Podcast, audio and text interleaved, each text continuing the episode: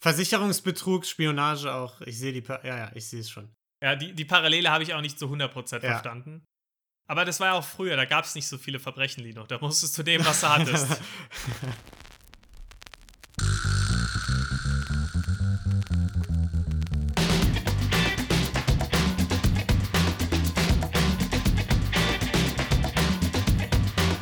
Hallo und herzlich willkommen zu Verbrechen für Weicheier, unserem wundervollen True Crime Podcast ohne Mord, bei dem wir euch eigentlich zweiwöchentlich immer mitnehmen in die Welt der Ganovinnen und Ganoven.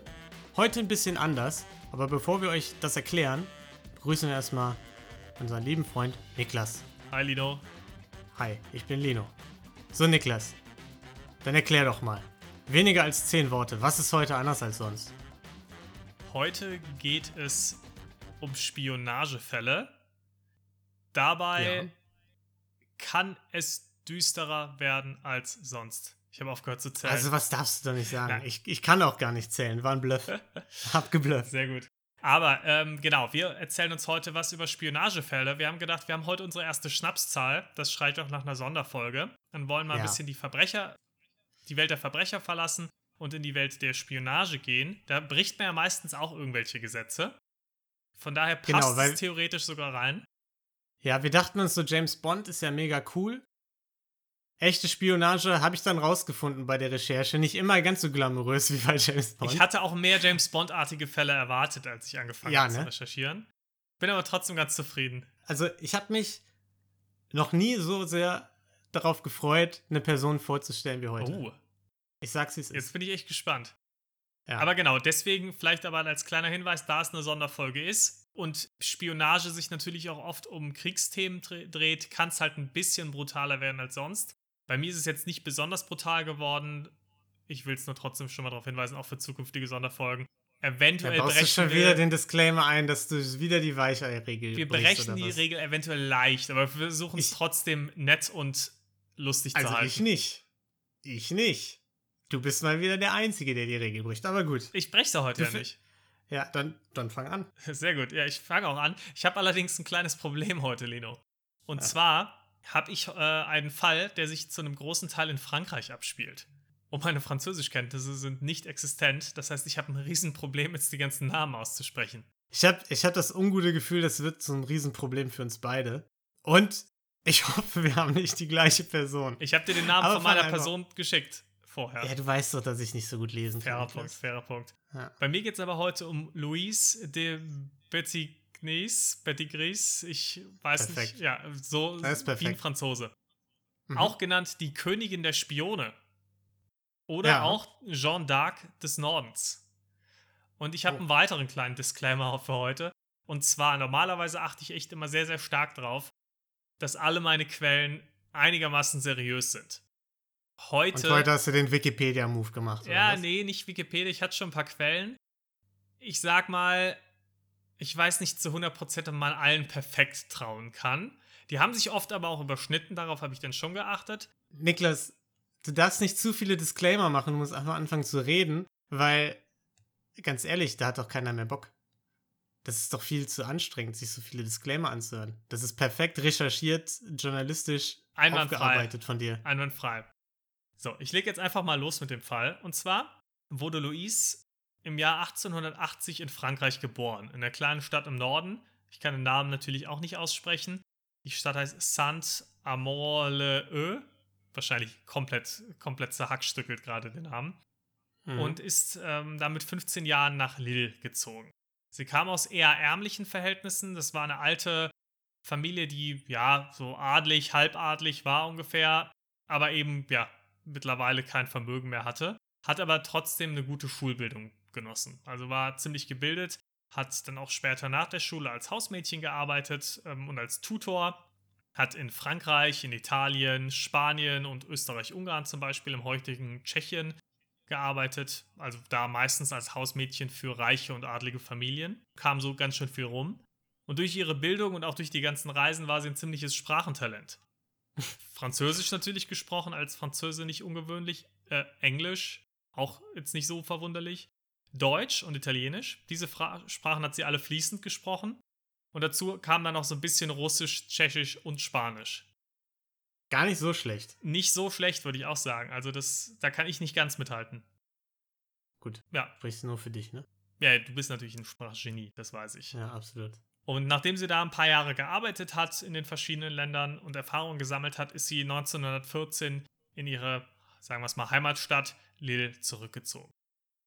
1914 klingelt da was. Da klingelt gar nichts, Niklas. Überhaupt nichts. Ja, leider haben da die Kriegsglocken aber geklingelt, Ja, denn es war der Start des Ersten Weltkriegs. Überraschung. Da ging's los. Und genau da kam sie eben wieder zurück in ihre Heimat. Und Lille wurde dann auch im selben Jahr noch eingenommen von den Deutschen. Und was hat Louise gemacht in der Zeit, in der Lille besetzt war und sie in dieser Stadt gelebt hat? Sie ist dann losgegangen in äh, Dörfer und rundherum und kleine andere Städte und hat Nachrichten von Leuten in der besetzten Stadt überbracht. Mhm. Da ging es dann eben schon los. Da hat natürlich ihr Sprachtalent auch geholfen, weil sie vielleicht durch Kontrollen von deutschen Soldaten mit ihren guten Deutschkenntnissen natürlich auch deutlich besser durchgekommen ist als andere Franzosen, die kein Deutsch gesprochen haben. Ja. Die Deutschen sind dann irgendwann auch wieder abgehauen, nachdem sie Lösegeld erpresst haben von der Stadt. Dann auch wieder zurückgekommen. Das ging ein paar Mal so. Also die sind immer mal wieder rein, haben, wenn sie Geld gebraucht haben anscheinend. Hm, Es war aber auch anscheinend an sich in dem, in dem Krieg dort vor Ort ein bisschen hin und her. Ich sag mal, wieder Mafia-Parallele, ne? Also nie ein Fall ohne Mafia-Parallele. Oder zumindest. Mafia-Methoden. Ja. Und irgendwann kamen die Deutschen dann auch wieder zurück. Dort waren dann auch ein paar französische Soldaten in der Stadt. Die waren aber hoffnungslos übermannt. Also es waren viel, viel mehr deutsche Soldaten da als französische. Die Franzosen haben aber ziemlich tapfer gekämpft und konnten die Stadt immerhin ein paar Tage halten. Und während der Zeit hat Louise die Soldaten auch unterstützt, hat denen Essen und Munition gebracht durch die zerbombte Stadt, ist losgegangen ins Krankenhaus und hat dort auch Nachrichten für deutsche Soldaten in die Heimat geschickt, für die Verwundeten oder die Gefangenen. Mhm. Auch ganz interessant. Also da hat sie dann anscheinend auch nicht so den Unterschied gemacht. Auch nicht so verwunderlich eigentlich, wenn man überlegt, dass sie natürlich quasi früher Rumgereist ist, ne? Genau, also sich Ja. wahrscheinlich auch stark als Europäerin gesehen hat. Wenn man doch da sagen muss, dass natürlich die Loyalität bei ihr ganz klar in Frankreich lag und das natürlich auch verständlich ist. Auf jeden Fall haben die Franzosen dann natürlich verloren, weil sie ja, hoffnungslos unterlegen waren und Louise ist aus der Stadt geflohen. Denn nochmal deutsche Besatzung, das wollte sie sich jetzt nicht antun und ist dann Anfang 1915 vom französischen Geheimdienst kontaktiert worden. Mhm. Mhm. Und die haben gesagt, naja, guck mal, du, also ja, erstmal adlige äh, Wurzeln, das ist, ist, sowas kam natürlich schon immer ganz gut an und plus Sprachkenntnisse, die ja deutlich den Durchschnitt überstiegen. Haben sie gedacht, super, die können wir gebrauchen, warum willst du nicht für uns spionieren? So High Society mäßig oder Genau, wie? so ein bisschen, du kannst, du kannst dich ja mal umhören, du, du hast viele Kontakte, Ja. du sprichst viele Sprachen, du kannst uns wahrscheinlich einigen, einigen Input liefern. Das Problem war aber, Mhm. Luis hat sich gedacht, nee, die Idioten vom französischen Geheimdienst, die, die wirken zu unseriös auf mich, die Leute, die mich hier angesprochen haben. Mit denen will ich nicht zusammenarbeiten. Ja. Und hat abgelehnt. Immer ein gutes Zeichen für den Geheimdienst. Das ist schon eher blöd. Und kurz darauf wurde sie dann aber vom britischen Geheimdienst, vom MI6, beziehungsweise damals hieß es noch MI1C, äh, angesprochen. Und da Frankreich und England ja auch verbündet waren, hat sie dann eben für die Briten spioniert, weil die waren weniger, äh, weniger unseriös. Ja. Also, ich sag mal so, überhaupt keine Parallelen zu meinem Fall bisher.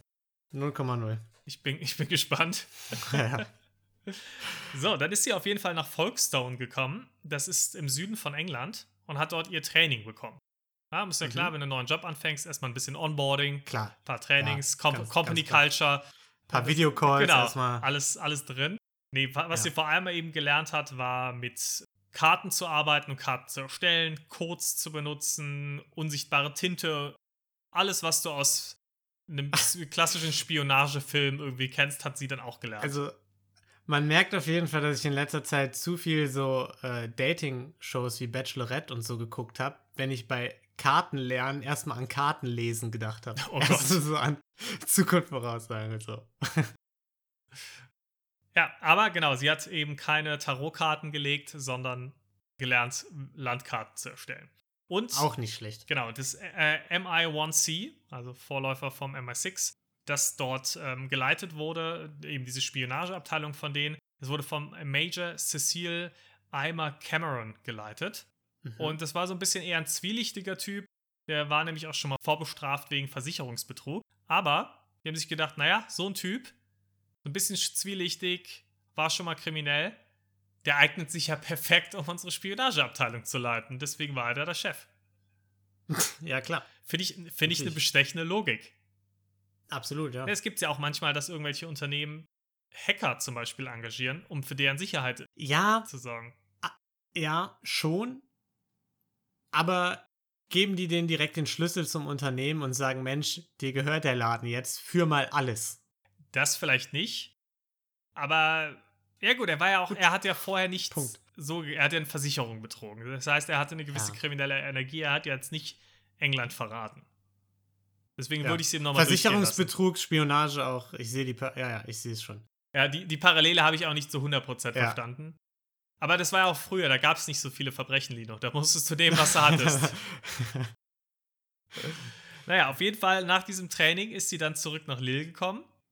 Und Lille ist ja auch, wenn man sich in Frankreich auskennt, ich tue es nicht, ich musste es nachgucken, aber Lille befindet sich sehr nah auch an der belgischen Grenze. Klar. Dementsprechend dann auch ein ganz interessantes Gebiet, weil natürlich im Grenzgebiet du immer noch mal mehr rausfinden kannst und da vielleicht natürlich auch noch mal mehr Truppenbewegungen passieren. Und sie hat für die Aha. Zeit dann auch einen Codenamen bekommen. Jetzt war sie dann nämlich als Alice Dubois, auch wahrscheinlich wieder ganz falsch ausgesprochen, aber nee, war, als, war wunderschön. als Alice Dubois unterwegs. Wir sollten mehr französische Fälle machen. Ja, ich glaube, das war mein letzter französischer Fall, wenn ich ehrlich bin. Auf jeden Fall ist sie ganz viel zwischen Frankreich, die Niederlanden, Belgien, teilweise auch England äh, und auch Deutschland rumgereist und hat ähm, ja, dort Dinge herausgefunden, hat dort Informationen von einem an den anderen Ort gebracht und hat halt eben. Auch sehr präzise. Ja, ich habe, was haben Sie so geleistet in Ihrer Zeit? Ja, ich habe Dinge rausgefunden, äh, dies, das, Informationen auch, also eine Menge.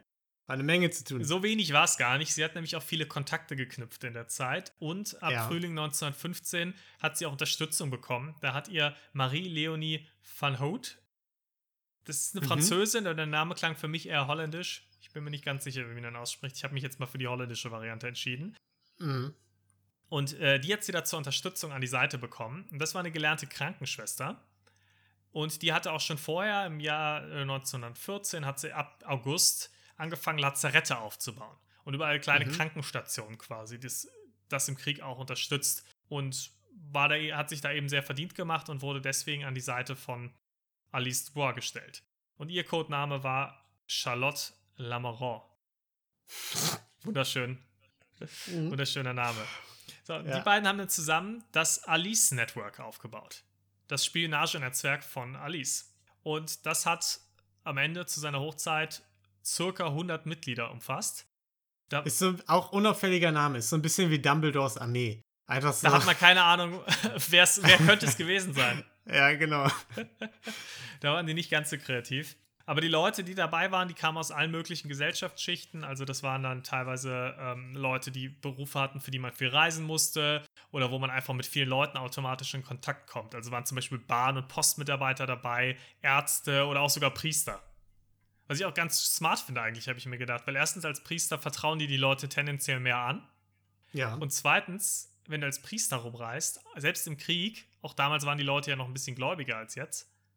Ja, da hast du ein bisschen ungefährdeter, ne? Da wird dir wahrscheinlich weniger passieren und du kommst mit ja. mehr durch und wirst vielleicht auch weniger stark kontrolliert, weil bei einem Priester vermutest du jetzt vielleicht weniger, dass der, dass der für irgendwen spioniert. Ja, wobei andererseits, ich sag mal, wenn da jetzt einfach irgendwer mit einer Mönchsrobe rumläuft oder so, Weiß ich nicht. Ist jetzt auch nicht die beste Verkleidung, oder? Das ist ja keine Verkleidung, also, das sind ja echte Priester. Das ist ja nicht Ja, okay, aber das kann ja jeder behaupten. Ich kann mir auch eine Mönchsrobe anziehen und ein bisschen meine Lateinkenntnisse aus der fünften Klasse darum brabbeln. Da weiß doch, in 1915 weiß doch da keiner Bescheid. Nee, nee, wenn du da einmal in Domini Patri aufsagst, da. ja. Das ist. Schön mit der Mönchsrobe aus dem Karnevalsladen. Das ist wasserfest. E easy. Wahrscheinlich haben sie es dann auch so gemacht. Ja. Ja, auf jeden Fall war das ja eben dieses Gebiet um Lille, auch der Grenzbereich. Das Ganze wurde dann in Sektoren aufgeteilt. Da war wieder das Kartenerstellen wichtig. Und jeder Sektor hat auch Codes bekommen. Damit du dann nachher ja, einen Verweis auf einen Sektor bringen konntest, ohne dass du jetzt genau einteilen konntest, was, also meinst du jetzt die Stadt Lille oder meinst du irgendwas anderes, sondern dass du dann einfach irgendwie, weiß ich nicht, C23 einfach nur hast. Und die haben dann angefangen, verschlüsselt Informationen darüber zu senden. Also ganz oft kamen die Infos dann eben aus Frankreich oder Belgien in die Niederlande und aus den Niederlanden nach England. Mhm. Die Hauptaufgabe war, also was haben sie eigentlich gemacht? Das waren so Truppenbewegungen untersuchen. Also sie haben geschaut, erstens, sobald es Truppenbewegungen gab, das natürlich gemeldet, dass das möglichst schnell auch in England ankam und man Bescheid wusste. Mhm. Aber natürlich noch wichtiger, vorherse- vorherstehende Truppenbewegungen vorausgesagt. Heißt, wenn du Ja. irgendwelche Informationen, ja, in der Kneipe sind deutsche Soldaten und unterhalten sich und einer von den Leuten aus dem Alice-Netzwerk bekommt das mit, konnte derjenige das natürlich direkt schon weitergeben. Solche Ja. Themen. Wurden dann teilweise kodiert weitergegeben, teilweise wurden die mit unsichtbarer Tinte weitergegeben, was ich auch super schön finde. Das war für mich als Kind immer ein Highlight, wenn es irgendwo ein Mickey Mouse Heft oder sowas drin war. Ja, Und die hatten auch, schön vors Feuer halten und dann, hat's, dann, dann wurde es aus irgendwie braun oder so, ne? Ja, genau. Und die hatten auch extra einen Chemiker bei sich, der da auch irgendwelche ganz tollen Varianten von äh, unsichtbarer Tinte erfunden hat. Aber andererseits, wie funktioniert das? Schreibst du dann einen normalen Brief und zwischen die Zeilen schreibst du dann mit unsichtbarer Tinte was oder wie? Weil du kannst ja nicht einen leeren Brief in einen Briefumschlag packen oder so, den irgendwo hinschicken und dann sagen die, wenn die den irgendwie abfangen, ja, leerer Brief. Ja, meistens ist haben die, nix. die, haben die die Nachrichten ja übergeben und nicht einfach, ver einfach verschickt. Und ich schätze mal, Ja. ja, oder aber ich meine, dann kannst du einfach einen Block Papier mit Aber dir auch haben. dann. Ja, einfach Warum dann, wenn es so sicher ist? ich schreibe gerne. Ich, ich schreibe gerne, ich reiß immer mit einem leeren Stapel Papier rum. Du kannst ja, kannst ja die Hälfte vollgeschrieben haben und die andere Hälfte ist leer. Ja, Also da, das ja geht gut, schon. das kann sein. Das Oder kann sonst sein. nimm- oder sonst schreibst du halt auf es. die Rückseite Es mit wurde ja offensichtlich gemacht, natürlich geht es. Ich frage mich halt nur, wie haben die es genau gemacht? ja, oder auf die Rückseite. Ja, kann Das sein. geht schon. Und was ich auch sehr schön, Ich, ich weiß, dass es geht. was ich auch sehr schön finde, es gab auch einen Kartografen, der damit gearbeitet hat. Und der konnte 1600 Wörter auf eine Briefmarke packen. Das heißt, da haben sie dann halt, da hat er quasi eine Briefmarke hinten vollgeschrieben mit 1600 Wörtern. Da würde ich halt ein halbes Wort ungefähr rauskriegen. Dann haben die die auf den Brief geklebt und der Empfänger konnte das dann einfach abmachen und konnte das dann lesen. Ich weiß nicht, ob die da noch irgendwelche, wahrscheinlich brauchst du dann eine Also- spezielle Lupe oder sowas für. Das kann ich mir ja kaum vorstellen.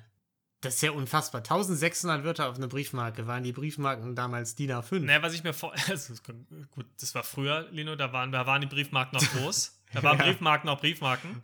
Äh, nee, aber was ich mir vorstellen könnte, ist, dass der das vielleicht, dass der vielleicht eine Apparatur erfunden hat. Stand nichts davon da, das ist gerade reine Spekulation. Gut, aber erzähl weiter. Dass der, dass der einfach eine Apparatur erfunden hat, mit der du das draufpressen konntest.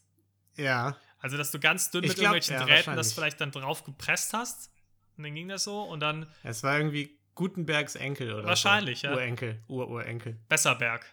genau, noch, noch, besser, Berg. Fand ich auf jeden Fall einen ganz coolen Fact.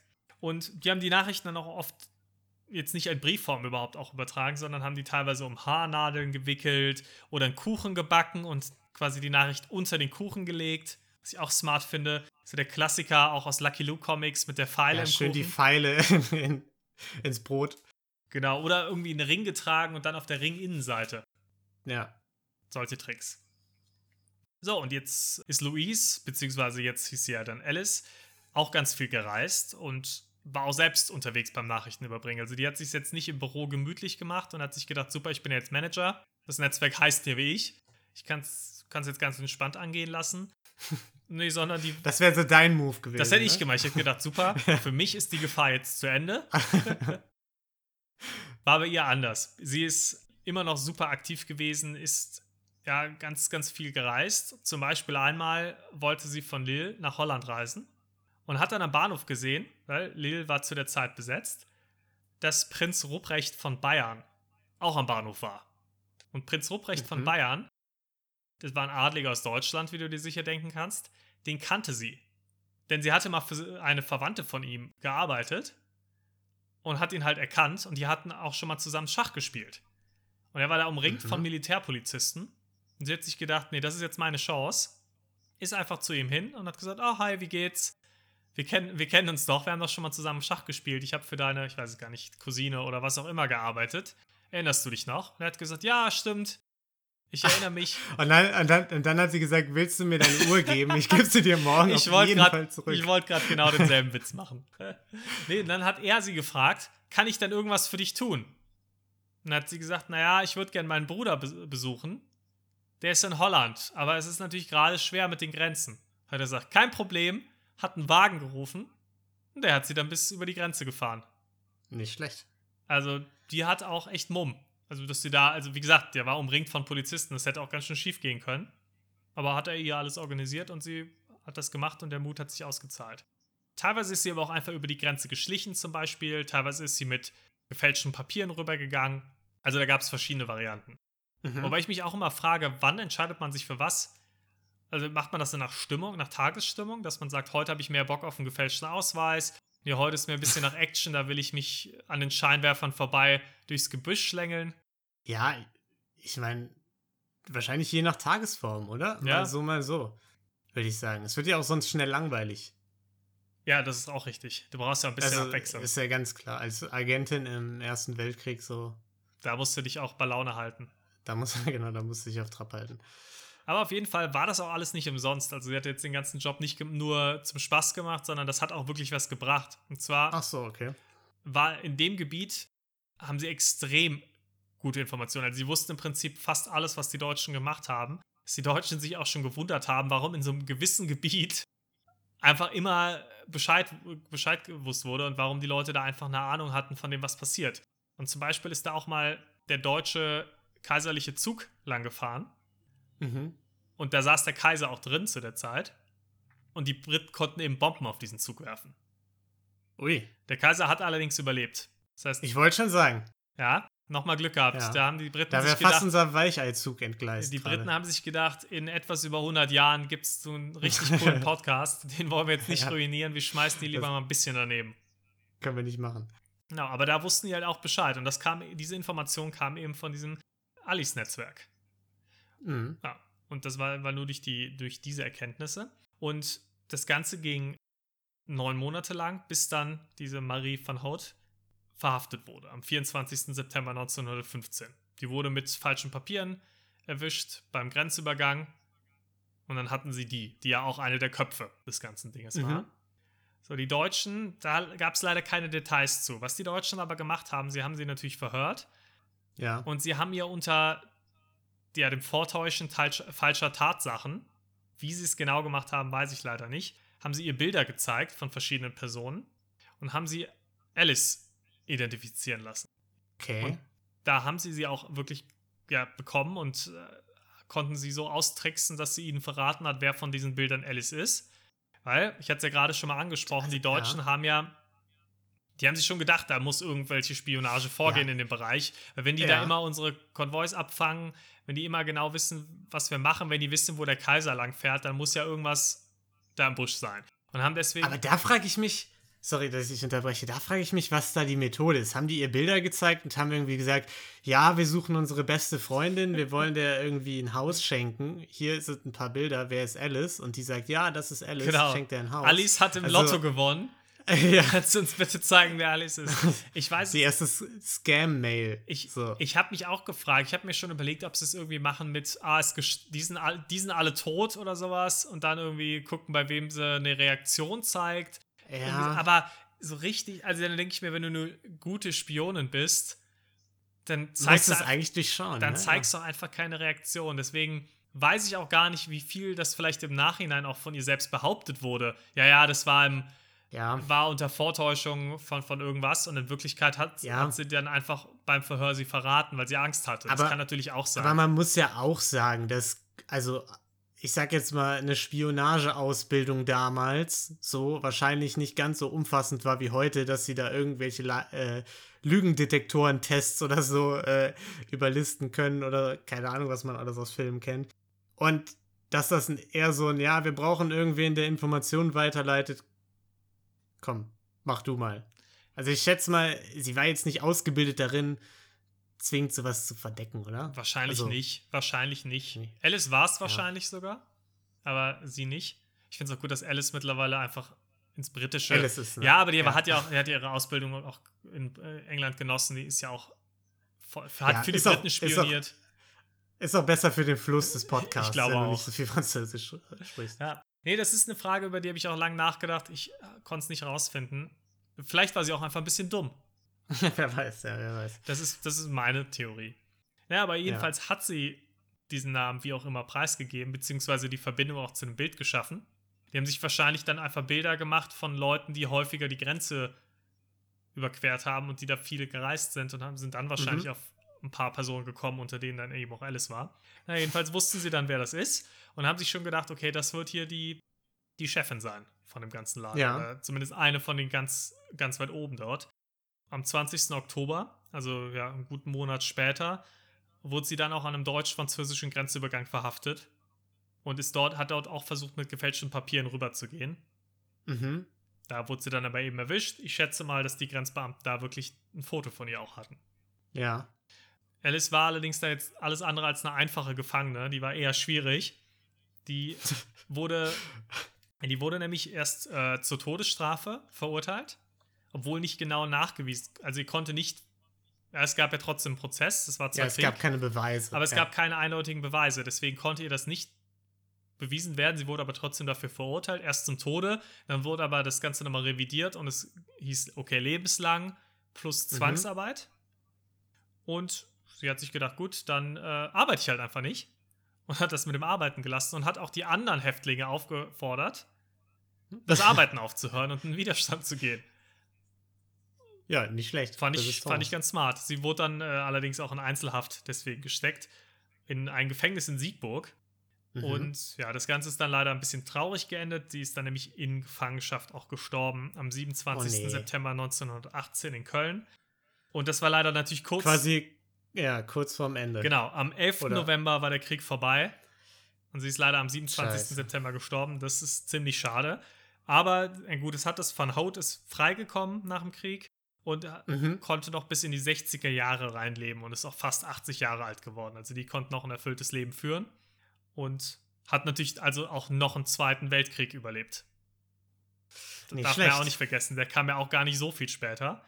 Und insgesamt hat sich das Ganze auch ziemlich gelohnt, denn durch diese Aktion, ja, da haben ja circa 100 Leute mitgearbeitet, wurden schätzungsweise über 1000 britische Soldaten gerettet, die dann zum Beispiel aus dem Kriegsgebiet wieder nach England zurückgeschmuggelt wurden, über die Grenzen oder einfach Mhm. gewarnt wurden vor Angriffen etc. Also das hat einige Menschenleben wirklich ja, gerettet in dem Fall. Und es gab sogar Informationen, die sie bekommen haben. Das war sogar das letzte, was von diesem Netzwerk verbreitet wurde, war die Information, dass die Deutschen einen Angriff auf Verdun planen im Jahr 1916. Ja. Verdun war, ich weiß gar nicht, ob es die Schlacht mit den meisten Toten war, wahrscheinlich, aber auf jeden Fall eine sehr, sehr schlimme Schlacht. Und die haben die Franzosen vorgewarnt und haben das Ganze an die Franzosen weitergegeben, gesagt, hey hier, die Deutschen greifen euch wahrscheinlich bald an. Die Franzosen haben gedacht, Und deshalb waren sie ist, nee, vorbereitet. die Franzosen haben gedacht, ist eine Falschmeldung. Ach so, ja, okay. Ich dachte sie wären vorbereitet und hätten es deswegen einigermaßen. Nein. Äh. Das war anscheinend eine absolute Fall. Also für die Franzosen war es eine Falschmeldung, die haben einfach nicht dran geglaubt und waren eben deswegen nicht anständig vorbereitet. Oder nicht so, Ja. wie sie es hätten sein können. Mhm. Gibt's immer wieder Parallelen irgendwie, ne? Ich bin, ich Also- bin sehr gespannt. Ich weiß ja noch gar nicht, was, da, was dein Fall ist. Ja. Ich würde aber mal Ja, behaupten, dein nicht, Fall ist bestimmt nicht im Ersten Weltkrieg. Nee, ist er nicht. Ist er nicht. Ja. Aber es gibt auf jeden Fall dumme Obrigkeit. Auch. Ja, sehr gut. mir. Dann, So wie bei dir jetzt gerade. das quasi. zieht sich ohnehin durch alle Podcast-Folgen. ich Ja, das das ist immer dabei. Es gibt immer eine Meldung. Irgendwer ruft immer bei der Polizei an und sagt: Mensch, da ist gerade jemand eingebrochen und die so, ja, sorry, Wochenende. Gerade kein Bock. ja, aber das war auf jeden Fall die Ähm. Geschichte der Königin der Spione. Sehr schön.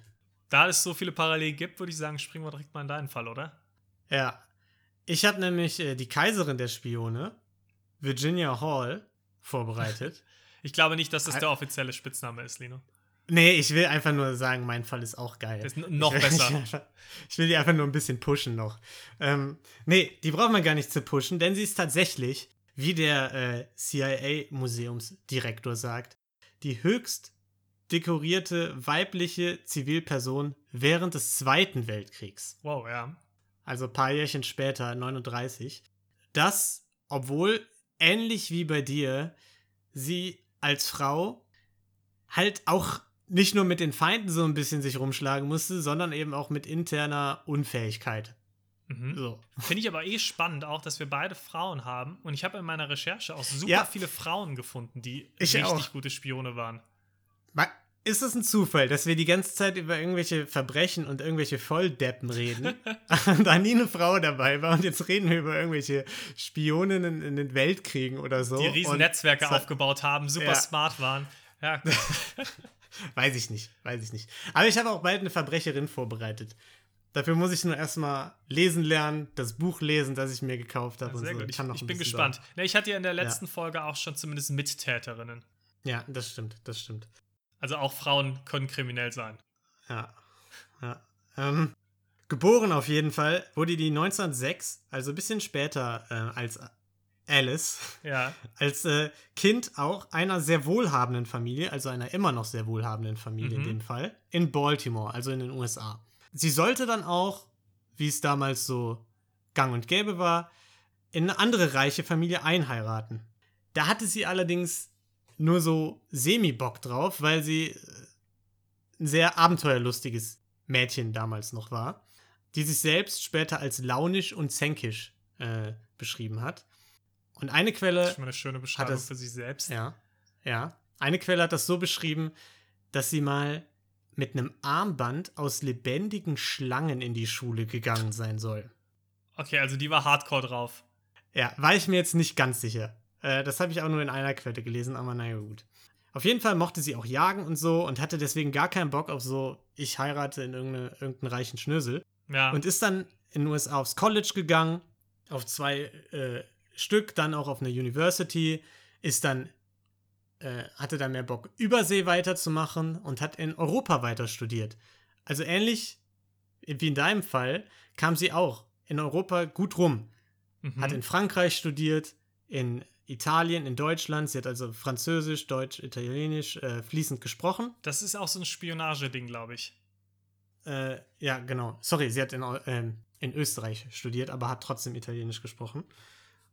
Und war also auch sehr gebildet, hat studiert, sprach mehrere Sprachen und hat sich dann gedacht, boah, ich habe mich so in Paris verliebt, in Land und Leute, ich möchte gern Diplomatin werden und hier weiterarbeiten. Hm, schwieriger Zeitpunkt. Ja. Äh, ja, wobei, das war ja noch eine Weile vor dem Ersten Weltkrieg erstmal, ne? V vom Ähm, zweiten meinst du? War da welches Jahr? Äh, vom, Jahr vom zweiten. Ja, sorry. Also, ja, da war sie dann Anfang 20, also in den 20ern, so. Also in den 20er Jahren war ja, das gut, noch. okay. Ja, also da ging es auf jeden Fall schon los, ja. Jedenfalls hat sie sich dann mehrfach auf äh, Posten einer Botschafterin beworben und so, hat natürlich nur Absagen bekommen, weil damals nur sechs der 1500 Diplomatinnen äh, und Diplomaten der USA Frauen waren. Und obwohl sie sich mehrfach beworben hat, das Außenministerium hat immer gesagt, nee, pass auf, du kannst als Bürokraft im US-Konsulat der Türkei arbeiten. Hat sie dann gemacht. Und als sie dann einmal ihrem Hobby, der Jagd, nachgegangen ist, ist sie gestolpert und hat sich dabei in den Fuß geschossen. Da kam damals natürlich Krankenwagen nicht ganz so schnell an wie heute. Ja. Kam dann ein bisschen spät und es musste ihr linkes Bein unterhalb des Knies komplett amputiert werden. Wie hat sie denn geschafft, sich in den Fuß zu schießen? Ja, sie ist irgendwie gestolpert, hatte die Waffe komisch und hat sich dabei in den Fuß geschossen. Keine Ja, Ahnung. gut. hat wahrscheinlich das Gewehr nach unten gehalten. Gut, ich habe auch, gut, ich hab auch kurz vergessen, dass sie eine Amerikanerin war. Ja. Da hat sie natürlich. wahrscheinlich durchgehend Waffe in der Hand. Auch, auch eine starke Frage von dir. Du brauchst nur irgendwie die Haustür rauszugehen und, äh, und reißt dir das Kreuzband und jetzt fragst du dir, wie man sich in den Fuß schießen kann. Ich ziehe meine Frage zurück. Ähm, naja, jedenfalls sie dann mit Holzbein, das sie übrigens äh, Cuthbert genannt hat. Finde ich ganz netten Namen. Ich finde aber auch unser erstes Holzbein. Ja, gar nicht schlecht. Finde ne? ich, find ich ein cooles Gadget. Finde ich auch nicht schlecht. Kann man auch irgendwie gut versteckte Botschaften drin schmuggeln wahrscheinlich Ja, und so, ne? das, das, hat, das gibt dir was. Also gerade Ja, in der Zeit, vor allem also nach, Pira beim Piraten hat es jeder. Am Ja, Zweiten so ein Weltkrieg, Alleinerkennungsmerkmal. da bist du cool mit dem Holzbein. Ja, auf jeden Fall. Ähm, ja, und das hat sie dann tatsächlich nicht ganz so aus der Bahn geworfen. Sie wurde irgendwie noch dickköpfiger und noch mehr bestrebt, ihren Plan durchzuziehen und Diplomatin zu werden. Hat sich dann weiter beworben. Jetzt wurde sie mit dem Argument abgelehnt, dass sie ja eine Behinderung hat. Und mit einer körperlichen Behinderung wie ihr, ihre kann man ja natürlich nicht Diplomatin werden. Nee, so Also, wie Kanap soll man da Kanapés reden? essen und Sekt trinken und mit Leuten reden. Das Nee, geht das nicht geht mit ja. Holzwein, klar. Nee. Sie hat dann auch einen Brief an den äh, ja auch gehbehinderten Präsidenten Roosevelt geschrieben. Ja, stimmt. Den gab es ja damals auch. Ja, erfolglos. Ne? Also, der hatte da kein Verständnis. Ja, und in, in 1939, wir sind jetzt in 39 angekommen, ähm, hatte sie dann keinen Bock mehr, als Bürokraft da zu versauern. Und tatsächlich gab es ja dann einige Monate nachdem sie da aufgehört hat im Konsulat, ja, den Beginn des Zweiten Weltkriegs und deswegen dann für sie eben was zu tun. Sie hat sich nämlich gedacht, ich lasse es nicht einfach alles so geschehen, ich will irgendwas dagegen tun. Und weil sie ja nirgends angenommen wurde, ist sie einfach der französischen Armee beigetreten, beziehungsweise dahin gegangen und hat gesagt, passt auf, ich fahre jetzt Krankenwagen hin und her, damit die Verletzten irgendwie schneller versorgt werden als ich mit meinem Holzbein, wahrscheinlich. Ja, und als dann in Frankreich 1940 die deutschen Truppen so langsam Einzug erhielten, musste sie dann fliehen nach Spanien, sagt eine Quelle, eine andere sagt, sie ist direkt nach Großbritannien. Auf jeden Fall ist sie früher oder später in Großbritannien gelandet, wo ein Offizier des britischen Geheimdienstes gesagt hat, Mensch, die hat ja schon ein bisschen was geleistet. Pass mal auf, ich gebe dir die Nummer von einem Freund und der kann dir bei der Jobsuche helfen. Und dieser Freund arbeitete für die SOE, also die Special Operations Executive, Aha. einer Abteilung des Geheimdienstes, die sich da eben um die Infiltrierung Frankreichs beziehungsweise des Nazi-besetzten Frankreichs eben ähm, kümmerte. So, da bekam sie dann ein bisschen Training und wurde dann als eine der ersten britischen Spioninnen nach Frankreich geschickt. Genauer gesagt nach Lyon. Also auch wieder sie wie dann- bei mir im Fall. Von England nach Exakt. Frankreich zum Spionieren. Äh, Genau, ich, ich habe es ja gesagt, es gibt ein paar Parallelen. Und da hat sie dann als äh, unter dem Deckmantel einer Journalistin, einer New York Post Journalistin gearbeitet, weil sie unter dem Deckmantel eben einfach Interviews führen konnte. Mit Smart. Leuten reden konnte, Infos sammeln konnte, genau. Sie hat dann, wie bei dir auch, super viele Kontakte geknüpft, ne? Hat geguckt, okay, die Personen könnten bestechlich sein, da kann man Infos raus, rausziehen, hat irgendwelche abgestürzten Fallschirmjäger gerettet, hat äh, da super viele äh, Operationen durchgeführt, obwohl sie ja eigentlich diese recht öffentliche Rolle innehatte, ne? Ja, ich habe mich auch gerade gefragt, fällt das da nicht auf, wenn die häufiger Leute interviewt und dann denkst du, ach, Ja. okay, die Reporterin, gucke ich, ich habe mir jetzt den Namen gemerkt, ich gucke mal in der nächsten Ausgabe der New York Times, was sie denn da so schreibt. Ja. Und dann findest du den Namen Ja, da nicht. Ja, also sie hat ja auch für die New York Post gearbeitet, ne? Deswegen hätte ihr das ja auch nichts gebracht mit der New York Ja Times. gut, nee, dann ist ein wasserdichter Plan. Ja, wasserdicht. Nee, ähm, aber sie ist tatsächlich erstmal damit durchgekommen, weil, das sagt der Autor eines Buchs über sie, ähm, sie sich den Chauvinismus der Gestapo einfach zunutze gemacht hat.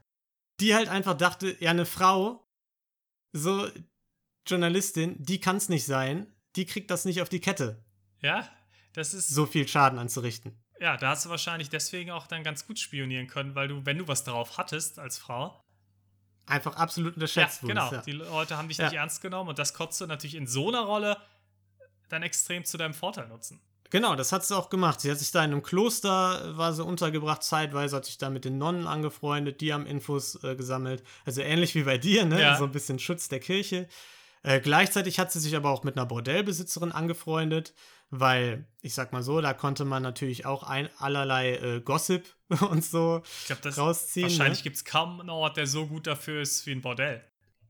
Ja, genau. Und äh, sie war dann zum Beispiel hauptverantwortlich, hat das Ganze geplant und so, zwölf gefangene Agenten aus einem deutschen Gefängnis zu befreien und so. Und sie hat halt so viel Schaden aus Sicht der Deutschen angerichtet, dass irgendwann auch die Gestapo auf den Trichter kam. Die hinkende Frau da ist tatsächlich der Dorn in unserem Auge. Und die haben dann Plakate aufgehängt, Poster überall von Hall, wo drauf stand, der gefährlichste Spion des Feindes. Wir müssen sie finden und zerstören. Oh wow, das ist aber ein So. Ehrentitel auch. Ja. Und sie hat dann tatsächlich, obwohl die ihr auf den Fersen waren, ist sie einfach da geblieben. Hat ständig ihr Aussehen verändert, Make-up gewechselt, Kleidung und alles und hat versucht, da weiter Schaden anzurichten. Und hat trotzdem noch Und- weiter Interviews geführt oder Ja, nicht mehr in der Rolle, sondern dann eben verdeckt unter anderen Identitäten und Deckmänteln und so. Also, was ich auf jeden Fall fest, feststellen kann, beide unsere Spioninnen heute sind auf jeden Fall deutlich mutiger, als wir es gewesen sind. Das kann man, glaube ich, Ein bisschen. Ein kleines das bisschen. kann man, glaube ich, festhalten. Ja. Als die Gestapo und die Armee dann aber immer weiter so den französischen Widerstand infiltrierten und so, hat sich äh, so die Schlinge immer weiter geschlossen. Und dann blieb ihr irgendwann nichts mehr übrig, weil dann auch die Polizei und so, äh, ja, korrupt war. Was heißt korrupt, aber infiltriert eben von äh, Gestapo-Leuten und so. Und da musste sie eben fliehen. Hat sich dann in der Nacht- und Nebelaktion, ohne jemandem erstmal Bescheid zu sagen, in Zug gesetzt nach Perpignan. Mhm. Das ist eine kleine Stadt oder eine Stadt äh, am Fuß der Pyrenäen und ist dann mit ihrem Holzbein wohlgemerkt, das muss man ja nochmal erwähnen, angeblich aus dem Zug gesprungen, laut einer Quelle. Bin ich mir nicht sicher, war die gleiche Quelle wie das mit den Schlangen. Ähm, Ja, was, was war das für eine Quelle? War das irgendwie. nee, war, war, schon, war schon eine solide Quelle, aber da war ich mir nicht ganz sicher. Ähm, bei, Ac- bei dem Action Ding. Monthly. Ja, genau, Action Monthly. Und äh, naja, auf jeden Fall, wo sich alle Quellen einig waren, sie hat mit ihrem Holzbein dann die Pyrenäen überquert. In so 2200 Meter Höhe. Mitten im Winter ist sie da irgendwie drei Tage, 50 Kilometer im Schnee so ein Pass, über so einen Pass gewandert. Gut ab. Also, wenn ich an unseren Ja. letzten Trip nach Innsbruck denke, Lino, kaputt wir auf weniger Höhe Ja. waren, mit weniger Mhm. Holzbeinen. Ja, genau. Ein, ein Autor, also der gleiche Autor, ne, über, über dieses Buchs über sie, der übrigens auch Marathonläufer ist, hat gesagt, er hat in der Recherche für das Buch mal ist ein Teil dieser Strecke nachgelaufen Ja. im Sommer und hat gesagt, er kann sich kaum vorstellen, was sie für eine Willenskraft gehabt haben muss, das Ganze, also noch mehr Strecke, im Winter mit Holzbein, ohne richtige Verpflegung, mit der Gestapo im Nacken zu machen. Absoluter Ähm, Wahnsinn. Ja. Und sie hat sogar dann noch so quasi eine Nachricht an, an die SOI durchgegeben. So quasi ein bisschen Hilferuf. Hat gesagt, hoffe, Cuthbert äh, stört mich nicht so sehr. Und die haben einfach zurückgeschickt. Ja, wenn Cuthbert dich stört, dann eliminiere ihn einfach. Okay. Also sie wollte quasi durchgeben, ja, mein Holzbein ist gerade schwer mit der Flucht. Ja. Und die haben gesagt, ja, checken wir nicht. Eliminiere doch einfach den Vollidioten Cuthbert. Also riesige Hilfe. Ja, dank, danke dafür. Ja. Danke dafür, hat sie dann auch gesagt, als sie in Spanien angekommen ist, den Pass überquert hat und festgenommen wurde, weil sie einfach irgendeinen Stempel in ihrem Pass nicht hatte. Und dann hat sechs Wochen gedauert, bis das amerikanische Konsulat es dann hingekriegt hat, die aus diesem Knast rauszuholen, Oh Gott. die Agentin.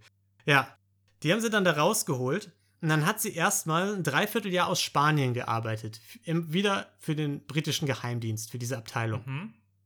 Da hat sie aber dann irgendwann gesagt, ey, ich dachte, ich könnte ihr helfen, aber ich verschwende nur meine Zeit. Es ist schließlich mein Hals, den ich hier riskiere und ich will wieder an die Front. Wenn ich mir einen Knacks einhandle, dann, dann kann ich das machen, wenn ich das will. So. Und hat denen gesagt, ich will wieder an die Front, ist mir egal, was ihr sagt. Ist dann wieder nach London gekommen und hat immer wieder gesagt, sie will zurück an die Front, sie will in Frankreich weiterhelfen. Die haben sie aber einfach, also was ist einfach, sie haben ihr, sie als äh, Mitglied des Most Excellent Order of the British Empire äh, ausgezeichnet. Nicht schlecht. Ähm, das, ist, das ist quasi die niedrigste Stufe von irgendwie fünf oder sechs Stufen, ich bin mir gerade nicht sicher, von diesem Orden. Das höchste ist dann eben der Ritterschlag. Die Briten haben schon coole Titel immer, das muss man, Ja. das muss man sagen. Ja, klingt schon nicht schlecht, Wenn- hat sie aber halt überhaupt nicht Vor interessiert. allem, wenn das die niedrigste So. Stufe ist, das klingt schon verdammt cool. Bei uns ist das coolste Bundesverdienstkreuz. Das kann doch gar nicht mithalten. Aber man muss sagen, nee, nee, das Ganze heißt Most Excellent Order of the British Empire. Und innerhalb dieses, dieser Order, dieses Ordens, gibt es fünf Stufen. Und sie war halt Member. Und das höchste ist dann eben Ritter. So, ne? Trotzdem Ja. cool. Ich bleib dabei. Trotzdem cool. Ja, hat sie aber nicht so ganz interessiert. Sie hatte keinen Bock auf Schreibtischjob. Sie wollte helfen da, wo es was nützt.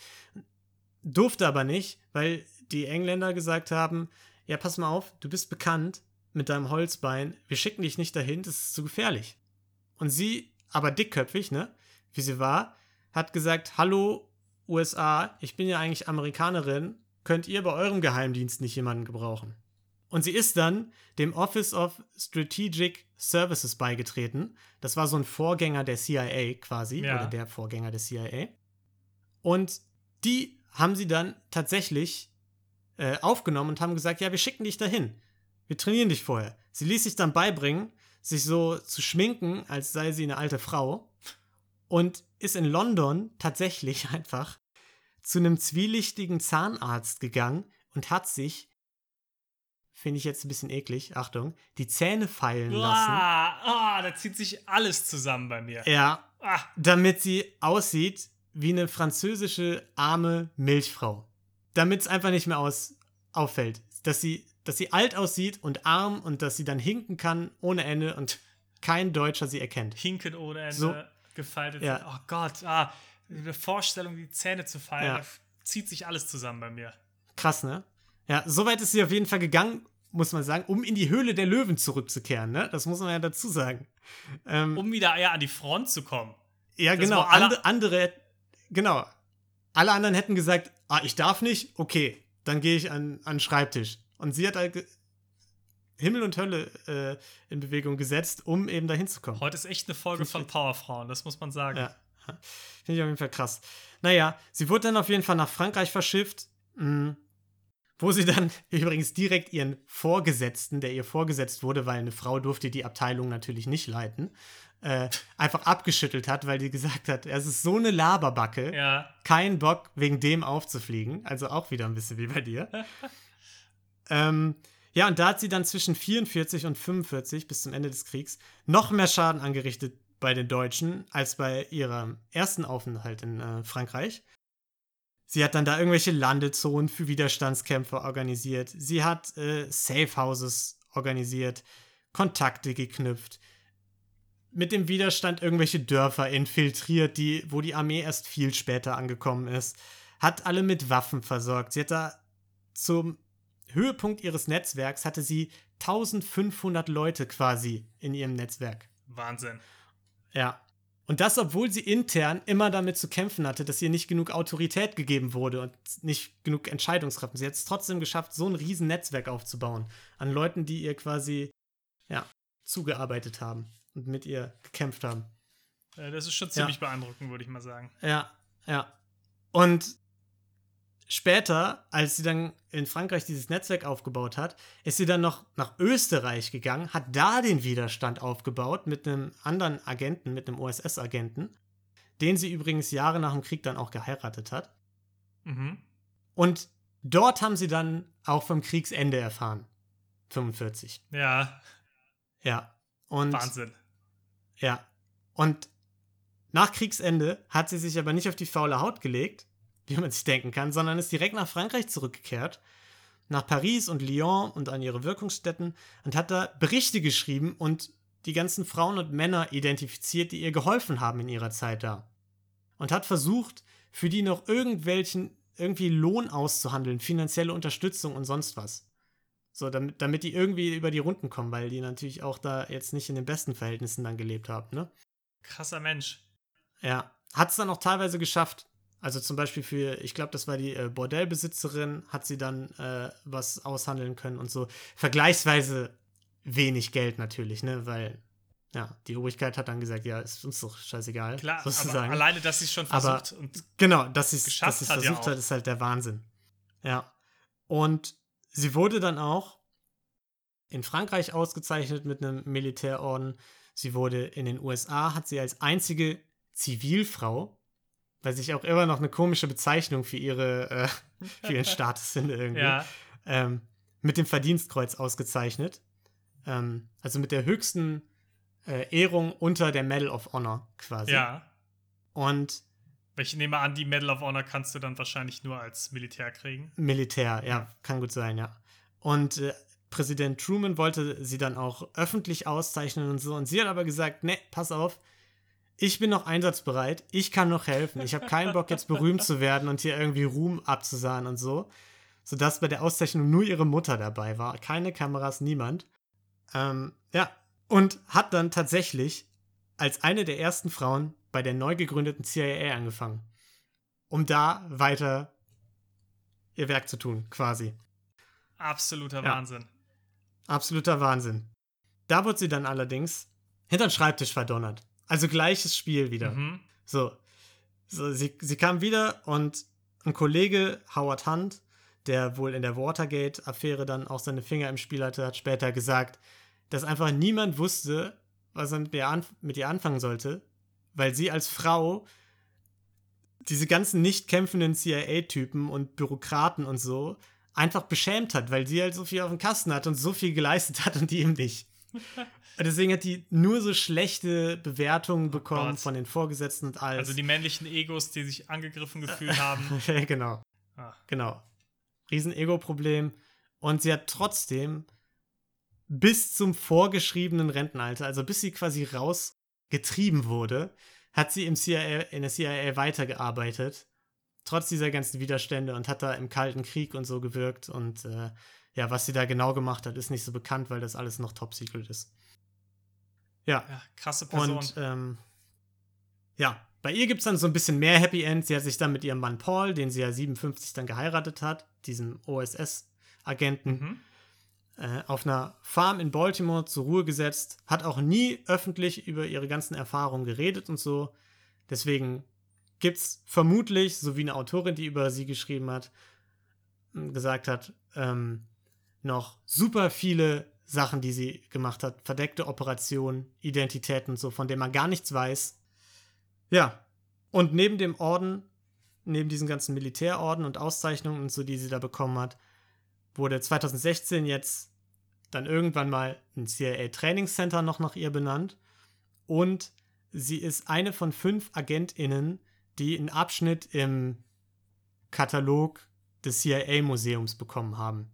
Also da sind fünf AgentInnen Ja, aufgeführt. Vier davon Männer natürlich, die mal die CIA geleitet haben, einfach. ja, Und sie. krass. Ja. Und in Maryland wurde sie dann in die Women's Hall of Fame noch aufgenommen. Sehr gut. Am Ende dann hochdekoriert. Zu Recht, würde ich sagen. Ja, würde ich auch mal sagen. Und interessant auch, es gab ja super viele Parallelen. Eine Parallele, die Ja. es interessanterweise nicht gab, ist, dass es die bei dir immer wieder auf sexistische Widerstände getroffen ist. Mhm. Und bei mir war es Ja, zumindest keine Erwähnung. Also ich würde jetzt mal behaupten, dass wenn du als Frau in der Zeit aktiv warst, du wahrscheinlich auch mit einigen sexistischen Arschlöchern zu tun hattest. Aber Ja. zumindest war es nicht erwähnenswert genug, also anscheinend wurden ihr dadurch nicht genug Steine in den Weg gelegt, die ihr da irgendwas Mhm. verbaut hätten. Also ihr wurde ja schon freie Ja. Hand gelassen, so wie ich es gelesen habe zumindest. Ja, bei dir klang es auch eher so. Also, sie wollte ja auch immer irgendeinen Status, also mal, also jetzt hier äh, Virginia Hall, Ja. wollte ja immer irgendeinen Status erreichen, den damals nur Männer Ja, eigentlich inne hatten, ne? Und das, das war ja bei, bei dir eher nicht so der Fall wahrscheinlich, ne? Die haben dann eher gesagt, okay, dich können wir gebrauchen. sie hat ja das Kannst Netzwerk irgendwie geleitet, aber Infos war, sie geben, war ja auch genau. nicht offiziell die Chefin von denen, sondern es war eher, ich habe ein Netzwerk von Informanten. Genau, ein und das war ja das, was, was sie bei Virginia Hall am Ende auch immer nur zugelassen haben, ne? Mhm. Dass sie das quasi gemacht hat. Sie war für alles zuständig, hat aber dann erstmal einfach nicht die Autorität dafür bekommen Ja. und so. ja. Und wurde dann, naja, im Nachhinein ausgezeichnet zwar, aber auch im Nachgang einfach immer noch scheiße behandelt. Naja, Ja, krass. Aber ja, Wahnsinnsfälle. ja. Ich muss sagen, von daher bin ich noch ein bisschen mehr beeindruckt als von meinem. Das ist schon der absolute Ja. Wahnsinn. Ja, Ka Kaiserin äh, der Ich glaube, den der Titel hat sie Spione. sich verdient. Ja, ja, finde ich auch. Finde ich auch. Ja, auf jeden Fall bisschen eine andere Folge, ne? Weniger Dummheit, tatsächlich. Ja, jetzt ist die Frage, weniger Dummheit, weil wir über Spioninnen geredet haben Ja. oder weil, zum, weil wir über Frauen geredet haben und Männer einfach Ja, also oft. ich würde sagen, Reaktion Verbrechen, die schief gehen, da muss immer was Dummes Ja. dabei sein, einfach. Ja. Naja, gut. Nächste Woche oder vielmehr in zwei Wochen auf jeden Fall haben wir dann auf jeden Fall wieder richtig viel geballte Dummheit für euch im Petto. So viel können wir garantieren. Und ich würde sagen, bis dahin bedanken wir uns bei euch fürs Zuhören. Hoffen, dass ihr in zwei Wochen auch wieder dabei seid, wenn wir uns dann wieder in die Welt der Ganovinnen und Ganoven bewegen. Und äh, bis dahin wünschen wir euch eine schöne Zeit, bleibt gesund und bis dann. Tschüss. Macht's gut. Tschüss.